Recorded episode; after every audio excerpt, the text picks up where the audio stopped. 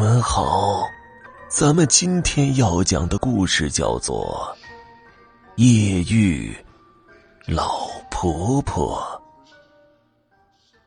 过去，我爸有个朋友，我一直不知道他叫什么，只是一直都叫他三叔。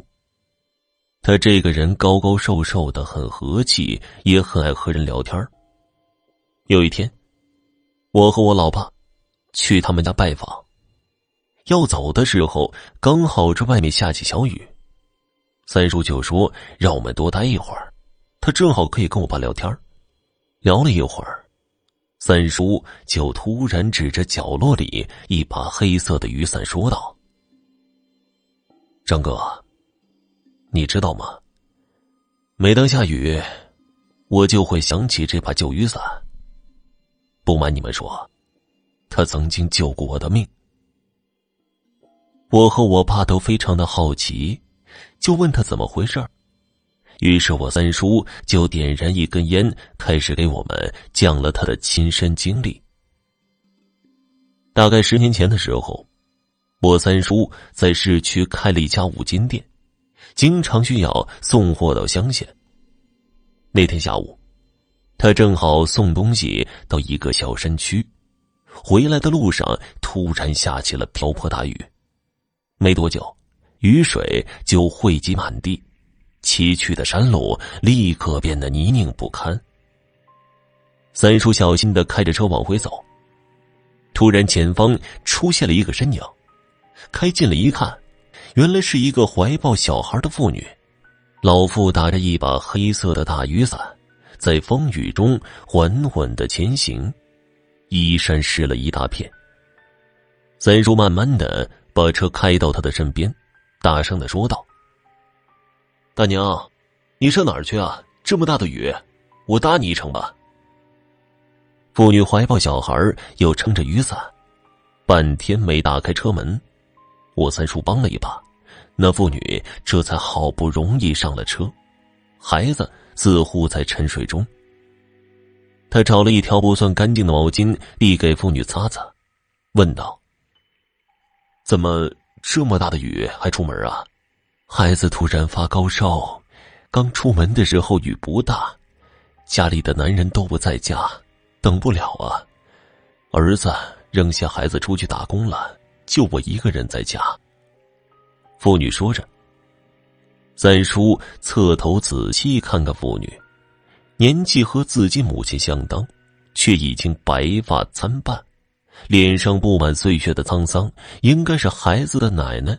你是要去村口那个诊所吗？妇女点了点头。那我送你过去吧。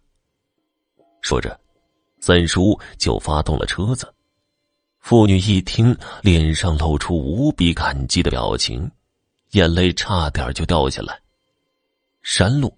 暴雨，怀抱小孩可想而知当时的情景有多么糟糕。尽管路程不是很远，大约过了十多分钟，总算出了泥泞的山路，就到了村口的小诊所。我三叔又帮妇女打开车门。次日雨刚好停了，只是星星点点，天色也渐渐的亮了起来。妇女感激的下了车。眼睛湿漉漉的，说了好几声的谢谢，便抱着孩子急匆匆的走进了诊所里。完事后，我三叔就开始往回家的路上赶。此时已经接近傍晚时分了，天色又渐渐的暗淡下来。大约半个小时就到了自家门口。自己的五金店在一个小巷子里，他就找了一个地方停车。一下子就皱起了眉头，原来天空中又飘起了毛毛细雨。突然，他发现副驾驶的座位上有一把黑色的大雨伞，正是刚才抱小孩的大娘留下的。三叔心说正好，就拿起雨伞撑开之后，往店里疾步走去。经过一个小巷子的时候，突然刮起一阵大风。迎面三楼一块广告牌突然落下，朝他砸了过来。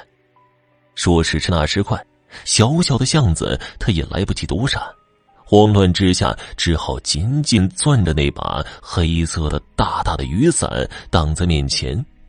只听“嘣”的一声，他就摔倒在地，伞布被撕破几个大口子，细细的伞骨断了好几根。由于得到雨伞的缓冲，加上那广告牌也不是很重，受伤并不算太严重，只是手臂上刮出几道长长的伤口。头被撞了一下，并没有什么大碍，但是，如果没有那把雨伞的遮挡，他受伤绝对不止这么一点点。也许真的就是机缘巧合。他冒雨搭送老妇，老妇落下的一把旧雨伞，居然在无意间派上了大用场，甚至救了自己的命。无论是机缘还是巧合，亦或是冥冥中早有定数。如果不是这趟搭车之行，或许他的人生中此刻正潜伏着更大的灾难也未可知。这就是因果。三叔的故事讲完了，而那把破雨伞也一直被他珍藏在角落里，为的是时刻提醒着他自己：帮人就是帮自己。好了，听众朋友。本集播讲完毕，感谢您的收听。